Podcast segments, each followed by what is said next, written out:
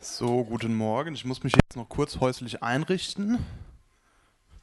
Uiuiui.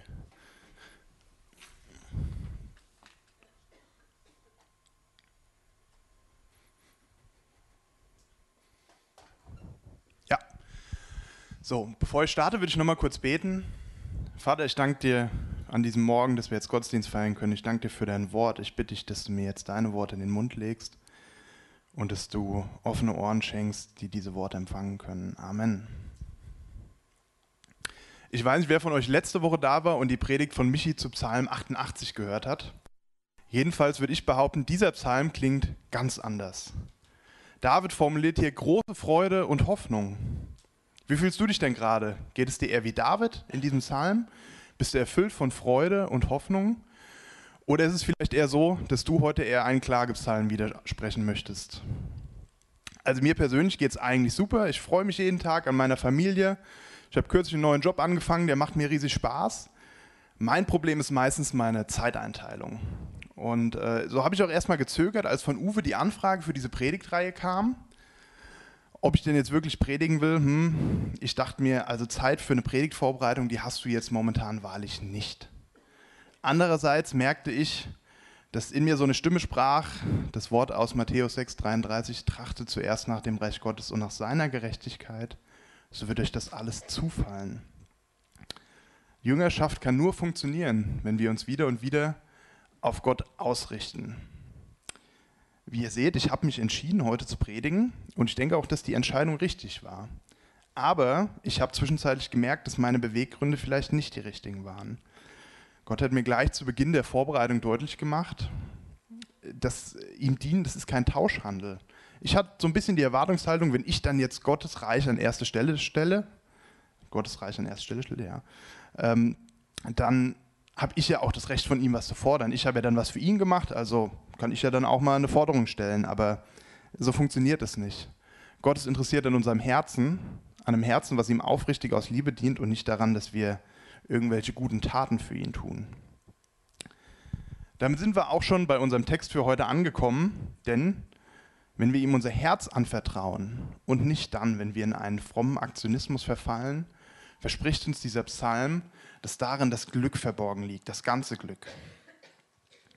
Dieser Predigttext ist überschrieben mit dem Begriff Miktam, ein Miktam Davids. Ähm, das ist ein hebräisches Wort und es wird unterschiedlich übersetzt. Bei Luther steht an dieser Stelle ein güldenes Kleinod. Ähm, wir haben jetzt eben den Text in der neuen Genfer Übersetzung gehört und da steht ein Lehrpsalm. Es gibt also keine eindeutige Übersetzung für diesen Begriff, wobei ich äh, finde, dass ein Text, der ein guter Lehrtext ist, den kann man ja auch durchaus Kleinod nennen. Kennt ihr alle den Begriff Kleinod? Das ist ja ein Begriff, der kommt im Alltag eher selten vor. Ich habe euch deshalb mal was aus Wikipedia mitgebracht. Da steht, Kleinod ist ein altes deutsches Wort für ein Schmuckstück. Heute wird es überwiegend im übertragenen Sinne für eine nicht gegenständliche Kostbarkeit benutzt. Was sagt es also über diesen Text aus? Dieser Psalm, der eine Unterweisung darstellt, der soll nicht langweilig und trist und trocken sein. Nein, der soll vielmehr genauso schön sein wie ein richtig schönes Schmuckstück. Also wendet sich im Vers 1 David gleich an Gott. Er will bei Gott Zuflucht finden. Wir suchen ziemlich oft Zuflucht. Wovor und wohin wir flüchten, das ist aber sehr unterschiedlich. Ich weiß nicht, was ist es denn bei dir? Wovor flüchtest du? Ich habe nochmal Wikipedia bemüht zum Begriff Zuflucht. Und da finden sich zwei Bedeutungen. Erstens Schutz und Sicherheit bietende Person. Und zweitens ein Verhalten, das man zeigt, weil man glaubt, es würde einem helfen. Das hätte ich nicht besser formulieren können. Also insbesondere den zweiten Punkt, das Verhalten, von dem wir glauben, es würde uns helfen. Wir vertauschen, glaube ich, diesen ersten und diesen zweiten Punkt häufig. Wir haben Verhaltensmuster, die haben wir richtig gut eingeübt. Verhaltensmuster, von denen wir uns versprechen, dass die uns helfen, dass wir da Zuflucht finden. Wir müssen uns daher fragen, was ist es denn, was uns verzagt macht? Was, was lässt uns denn eine Zuflucht suchen? Und was ist dann vielleicht dieses falsche Verhalten, was du eingeübt hast? Suchst du vielleicht gerne Ablenkung an deinem Handy und in sozialen Netzwerken? Stürzt du dich einfach in die Arbeit oder genehmigst dir abends mal ein Gläschen mehr? Schaust du Pornos? Was es auch immer sein mag. Schon David wusste es, Zuflucht finden wir nur bei Gott. Allerdings müssen wir zuerst das Bekenntnis aus Vers 2 kennen oder müssen das Bekenntnis selber sprechen. Du bist mein Herr. Wir müssen das erkennen und bekennen. Nur dann werden wir bei Gott Zuflucht finden. Wann hast du das das letzte Mal ausgesprochen? Jesus, du bist mein Herr. Vielleicht hast du das auch noch nie gesagt und stellst dir auch die Frage, warum du überhaupt irgendjemand Herr nennen solltest. Bin ich nicht mein eigener Herr und muss nicht eigentlich jeder seines eigenen Glückes Schmiedes sein? Im nächsten Satz finden wir, wie ich finde, eine Antwort auf die Frage, nur bei dir finde ich mein ganzes Glück. Nur bei dir. Wir suchen alle im Leben nach Glück, aber oft verrennen wir uns dabei in dieses besagte Verhalten, von dem wir glauben, es würde helfen. Aber es hilft gar nicht oder es hilft zumindest nicht genug und wir müssen es immer wiederholen. Und schon befinden wir uns in einer Abwärtsspirale. Aus dieser Abwärtsspirale kommen wir nur mit Jesus raus. Mit dem, der sagt, dass seine Kraft in den Schwachen stark ist. Und auch wenn wir das bekennen, Jesus, du bist mein Herr, gucken wir oft woanders hin, suchen woanders Glück. Was uns dabei helfen kann, ist der Blick auf alle, die zu Gottes heiligen Volk gehören, wie es in Vers 3 heißt. Wir als Geschwister brauchen einander. Ich liebe es, Zeugnisse zu hören und zu lesen. Für mich persönlich gibt es wenige Dinge, die mich im Glauben so sehr anspornen, zu erfahren, dass Glaube tatsächlich nicht aus leeren Worthülsen besteht, sondern dass wir einen lebendigen Gott haben und Glaube ein tragfähiges Fundament bietet. Bei den Holy Smokers haben wir es uns angewöhnt, für verfolgte Geschwister zu beten. Es gibt Berichte von Menschen, die alles aufgeben, denen alles genommen wird, denen unzählige Qualen zugemutet werden, aber die trotzdem weiter an Jesus festhalten. Und mir macht es unheimlich Mut. Mut, selber nicht lauwarm zu bleiben und Mut, alles auf Jesus zu setzen, Mut, an ihm festzuhalten. Über diese Geschwister können wir mit dem Psalmist sagen, an ihnen zeigt sich Gottes Herrlichkeit. Diese Gebetsmails, die wir da lesen, da wird dann auch oft dazu aufgefordert, für die Verfolger zu beten. Ich lese nochmal jetzt den Vers 4 vor. Die sich aber vor einem anderen Gott niederwerfen, bereiten sich selbst zahlreiche Schmerzen. Mit ihren Opfern, dem Blut, das sie ihrem Gott darbringen, will ich nichts zu tun haben. Die Namen ihrer Götzen will ich nicht in den Mund nehmen. Leute, die Christen um ihres Glaubens willen verfolgen, die können einem eigentlich leid tun. Warum? Sie bereiten ja nicht nur anderen zahlreiche Schmerzen, sondern auch sich selber. Das gilt nicht nur für Menschen, die so weit gehen und den Glauben von anderen Menschen mit Gewalt, bekämpfen. Wir Menschen schaffen uns Götzen und sind uns offen dessen nicht bewusst, dessen nicht bewusst. Und damit schneiden wir uns ins eigene Fleisch. Wir fügen uns selber Leid zu. Götze ist auch wieder ein sperriges Wort. Ich bin zwar ein Wikipedia-Fan, ich habe euch aber keine Wikipedia-Definition mitgebracht. Die Verwendung geht vor allem auf die Bibelübersetzung von Martin Luther zurück. Ein Götze ist etwas, das für uns Menschen den Stellenwert eines Gottes hat, aber gar kein Gott ist. So kann dieses hebräische Wort, was da im Alten Testament häufig mit Götze übersetzt ist, auch als nichts übersetzt werden, etwas Nichtiges. Und von Luther stammt auch das Zitat, woran du dein Herz hängst, das ist ein Gott. Die Blutopfer, die hier im Psalm beschrieben werden, die sind in unseren Breitengraden tendenziell unüblich. Aber das Opfern für Götzen, das beherrschen wir trotzdem in der westlichen Welt ziemlich gut. Mach mal die Bilanz deines Lebens. Wofür verwendest du deine Zeit? Für was gibst du dein Geld aus? Und was bestimmt deine Gedanken? Menschen suchen Glück in der Anbetung von Götzen. Und die Gefahr ist, wir können eben alles zu einem Gott machen, zu einem Götzen machen. Wir müssen uns daher fragen, was sind Dinge, die sich in mein Leben einschleichen? Wo verwende ich zu viel Zeit, zu viel Geld? Was bestimmt meine Gedanken? Aber das Schöne ist ja am Christsein, wir werden dabei ja nicht im Stich gelassen. David beschreibt auch im Psalm diese Wechselwirkung zwischen dem Heiligen Geist und unserem eigenen Geist. Wir lesen in Vers 7 und 8, ich preise den Herrn, weil er mich beraten hat. Selbst nachts weiß mich mein Gewissen zurecht. Ich habe den Herrn stets vor Augen, weil er mir zur Seite steht, werde ich nicht zu Fall kommen. Wir müssen diesen Rat, den Gott uns gibt, in unser Denken einsickern lassen. Und wenn das eingesickert ist, dann kann unser Gewissen uns ermahnen. Auch in den Situationen, in denen wir anfangen, uns in irgendeinen Götzendienst zu verstricken. Wir müssen den Herrn und sein Wort stets vor Augen haben. Und dann können wir es auch erkennen, wie er uns zur Seite steht. Er steht uns gerade auch dann zur Seite, wenn wir Zuflucht suchen, denn bei ihm werden wir Zuflucht finden. Im Leben gibt es aber auch Sachen, vor denen können wir nicht flüchten. Und die eine Sache, das ist der Tod. Da gibt es dann also wenige Strategien, wie wir uns mit unserem Ableben auseinandersetzen können. In unserer Gesellschaft beschäftigt man sich eher ungern mit dem Thema. Stattdessen ist die Gesundheit der höchste Wert. Was wird auch gern gewünscht? Gesundheit, Hauptsache Gesundheit. Strategie ist also, das Thema möglichst lange aufzuschieben. Wir waren mal im Urlaub in Amerika und haben da einen Gottesdienstbesuch. Und da lagen auf den Sitzen Flyer. Und äh, auf dem Flyer war unter anderem eben eine Ankreuzfrage, die ist mit der Tür ins Haus gefallen, würde ich sagen. Und die Formulierung waren etwa so, kommst du in den Himmel, wenn du heute stirbst? Kurz und schmerzlos, vielleicht auch schmerzvoll.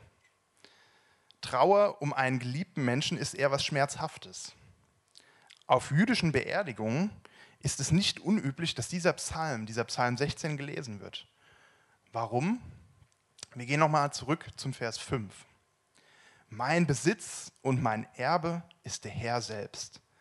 Ja, du teilst mir zu, was ich brauche. Was du mir für mein Leben geschenkt hast, ist wie ein fruchtbares Stück Land, das mich glücklich macht. Ja, ein schönes Erbteil hast du mir gegeben. Spannender Gedanke, Gott als meinen Besitz zu bezeichnen. Also weiß nicht, wäre jetzt nicht so, nicht so meine Überlegung. Ich denke eher, was ich besitzen kann, ist die Beziehung zu ihm. Eine Beziehung mit richtig inniger Nähe. Was ich erbe, ja, wir springen jetzt etwas weiter im Text und äh, lesen ab Vers 10.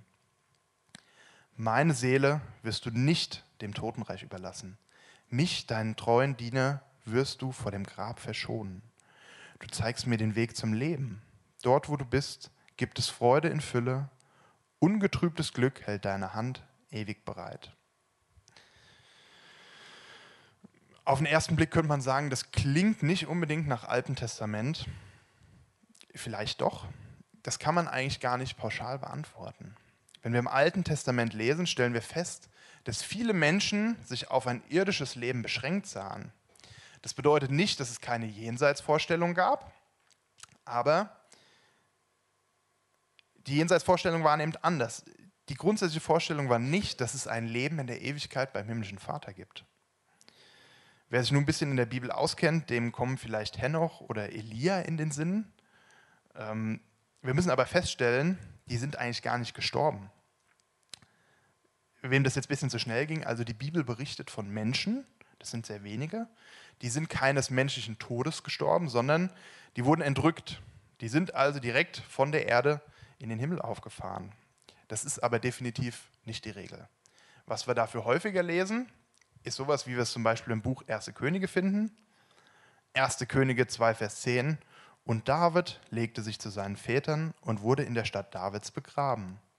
Erste Könige 11, 43. Und Salomo legte sich zu seinen Vätern und wurde in der Stadt seines Vaters Davids begraben. Erste Könige 14, 20. Und die Tage, die Jerobeam regierte, betrugen 22 Jahre und er legte sich zu seinen Vätern. Wir können die Reihe noch ein bisschen fortsetzen, da gibt es noch mehr, von denen das so geschrieben wird, aber ich finde diese Formulierung zu den Vätern legen so markant. Ähm, für mich klingt das so ein bisschen so wie, ja, der liegt da jetzt erstmal. Der steht auch erstmal nicht mehr auf. Der Prediger in all seiner Weisheit hat im Prediger Kapitel 1, Vers 11 geschrieben, man gedenkt derer nicht, die früher gewesen sind und derer, die hernach kommen. Man wird auch ihrer nicht gedenken bei denen, die noch später sein werden. Das klingt für mich so, als wenn für einen Prediger alles, was über den Tod hinausgeht, einfach in der Vergessenheit versinkt. Und was wir daran auch feststellen, diese Überzeugung bezüglich eines Lebens nach dem Tod ist entscheidend für das Schriftverständnis. Die Israeliten des alten Bundes, die keine Ewigkeitshoffnung hatten, mussten die Schrift ja ganz anders verstehen, weil ohne Ewigkeitshoffnung muss jede Verheißung im Diesseits ihre Erfüllung finden. Was wir also festhalten können ist, im alten Bund gab es nicht durchgehend diese Hoffnung auf eine Auferstehung und ewiges Leben. Das ist im Neuen Testament anders. Wir wollen uns ein Jesuswort aus Matthäus 22 anschauen. Zu dieser Zeit ähm, unter den Juden gab es Gruppen. Es gab also Juden, die gesagt haben, äh, es gibt ein Leben in Ewigkeit, es gibt eine Auferstehung und es gibt andere, die haben gesagt, nee, kann nicht sein. Äh, zu der letzteren Gruppe gehörten die Sadduzäer. Und äh, die Sadduzäer haben dann Jesus mal auf die Probe gestellt und die hatten ja auch eine Erklärung. Ähm, ab Matthäus 22, Vers 23. Aus den Reihen der Sadduzäer, die behaupteten, es gebe keine Auferstehung, kamen an jenem Tage einige zu Jesus. Die legten ihm eine Frage vor. Meister, sagten sie, Mose hat Folgendes bestimmt, wenn ein Mann kinderlos stirbt, soll sein Bruder die Witwe heiraten und dem Verstorbenen Nachkommen verschaffen. Nun lebten da unter uns sieben Brüder. Der erste heiratete, starb jedoch kinderlos und hinterließ darum seine Frau seinem Bruder. Auch dieser starb kinderlos, ebenso der dritte. Und so ging es nun weiter bis zum siebten. Zuletzt starb auch die Frau. Wie ist es nun bei der Auferstehung? Wem von den sieben gehört sie dann? Sie alle waren schließlich mit ihr verheiratet gewesen. Jesus gab ihnen zur Antwort, ihr irrt euch, weil ihr weder die Schrift noch die Kraft Gottes kennt. Denn, der, der, denn nach der Auferstehung heiraten die Menschen nicht mehr, sondern sind wie die Engel im Himmel. Was nun die Auferstehung der Toten überhaupt betrifft, habt ihr jenes Wort, das Gott zu euch sagt, nie gelesen? Ich bin der Gott Abrahams, der Gott Isaaks und der Gott Jakobs. Gott ist doch nicht ein Gott der Toten, sondern der Lebenden. Ich finde es total spannend, weil diese Stelle, die Jesus hier aus dem Alten Testament zitiert, die wäre mir persönlich nicht in den Sinn gekommen. Das Zitat stammt aus dem zweiten Buch Mose, Kapitel 3, und stammt aus dem Bericht von Mose am brennenden Dornbusch. Das ist also diese Vorstellung oder das ist die Art und Weise, wie Gott sich dem Mose vorstellt. Und äh, interessant ist eigentlich die Schlussfolgerung aus dieser Selbstauskunft Gottes. Er sagt damit nämlich auch aus, dass er ein Gott ist, der nicht will, dass die Menschen sterben. Er ist ein Gott des Lebens, denn schließlich hat er auch das Leben erschaffen. Wir sind es selber, die durch unsere Sünde einen Keil zwischen Gott als der, der der Lebensspender ist, und uns treiben. Jetzt ist dann natürlich die große Frage, wie wir das Leben empfangen können. Und es gibt da zwei Stellen, ähm, an denen der, in denen der Vers 16, äh, Psalm 16, Entschuldigung, Psalm 16 im Neuen Testament zitiert wird. Die eine Stelle finden wir in der Apostelgeschichte 2. Ähm, ich lese das jetzt auch nochmal vor. Apostelgeschichte 2, ab Vers 22. Ihr Leute von Israel, hört her. Bei dem, was ich euch zu sagen habe, geht es um Jesus von Nazareth.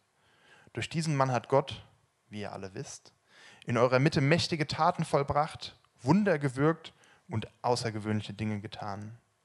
Er hat ihn euch gegenüber als seinen Gesandten bestätigt. Was dann geschah, wusste Gott schon lange im Voraus. Er selbst hat es so geplant. Jesus wurde verraten und an euch ausgeliefert, und ihr habt ihn durch Menschen, die vom Gesetz Gottes nichts wissen, ans Kreuz schlagen und töten lassen. Doch Gott hat ihn aus der Gewalt des Todes befreit und hat ihn auferweckt. Es zeigt sich, dass der Tod keine Macht über ihn hatte und er ihn nicht festhalten konnte. Schon David sagt, in Klammern und eigentlich ist es Jesus, der hier spricht, ich habe den Herrn ständig vor Augen. Er steht mir zur Seite, damit ich nicht ins Wanken gerate. Deshalb ist Freude in meinem Herzen und Jubel auf meinen Lippen. Sogar noch dann, wenn mein Körper schon im Grab liegt, gibt es Hoffnung. Denn ich weiß, dass du mich nicht dem Totenreich überlässt. Du wirst deinen heiligen Diener nicht der Verwesung preisgeben. Du hast mir den Weg gezeigt, der zum Leben führt, und dass ich in deiner Nähe sein darf, erfüllt mich mit Freude. Das ist aus der Pfingstpredigt von Petrus. Und im Anschluss an diese Predigt sind sehr viele Menschen zum Glauben gekommen. Sie dürften das gleiche Glück erfahren, das auch David ca. 1000 Jahre zuvor erleben dürfte. Wer jetzt nochmal wissen will, wie das mit David weitergeht, der ja doch, wie wir vorhin gehört haben, aus 1. Könige einen leiblichen Tod gestorben ist, dem empfehle ich diese zweite Stelle, wo dieser Psalm zitiert wird, in Apostelgeschichte 13 nachzulesen. Was aber bleibt, ist, dass der Tod im Angesicht des Glaubens seinen Schrecken verliert. Paulus fragt daher im 1. Korintherbrief 15, Tod, wo ist dein Sieg? Tod, wo ist dein tödlicher Stachel? Das Licht der Auferstehung überscheint diese Finsternis des Todes. Und es macht es uns auch leichter, mit dem Tod von geliebten Geschwistern umzugehen. Um einen geliebten Menschen, den wir in der Ewigkeit wiedersehen werden, können wir anders trauern. An einer anderen Stelle geht Paulus quasi noch weiter. In Philippa 1 sagt er, denn der Inhalt meines Lebens ist Christus und deshalb ist Sterben für mich ein Gewinn. Wir kommen wieder auf die Frage vom Anfang zurück. Was ist der Inhalt meines Lebens? Mit welchen Inhalten fülle ich mein Leben? Mit welchen, in welchen Inhalten und wo suche ich denn Glück? Ist es die Beziehung zu Jesus, die mein ganzes Glück ist? Vielleicht hast du das noch nie erfahren, dass es eine Beziehung zu Jesus gibt, die uns glücklich machen kann dann kann ich dir nur raten, probier es aus. Was hast du schon zu verlieren? Zugegebenermaßen, es gibt etwas zu verlieren. Ein Leben, in dem wir nach Glück suchen und dabei Götzen dienen. Ein Leben, welches keine vielversprechende Perspektive über das Ende des Lebens hinaus bereithält. Wir müssen dafür unseren Götzendienst an den Nagel hängen. Jesus hat sich am Kreuz genau dafür hingegeben. Er ist der, der gestorben und auferstanden ist. Er ist der, von dem dieser Psalm spricht. Er wurde nicht dem Totenreich überlassen. Und er sagt über sich selber, ich bin die Auferstehung und das Leben. Wer an mich glaubt, der wird leben, auch wenn er stirbt. Amen.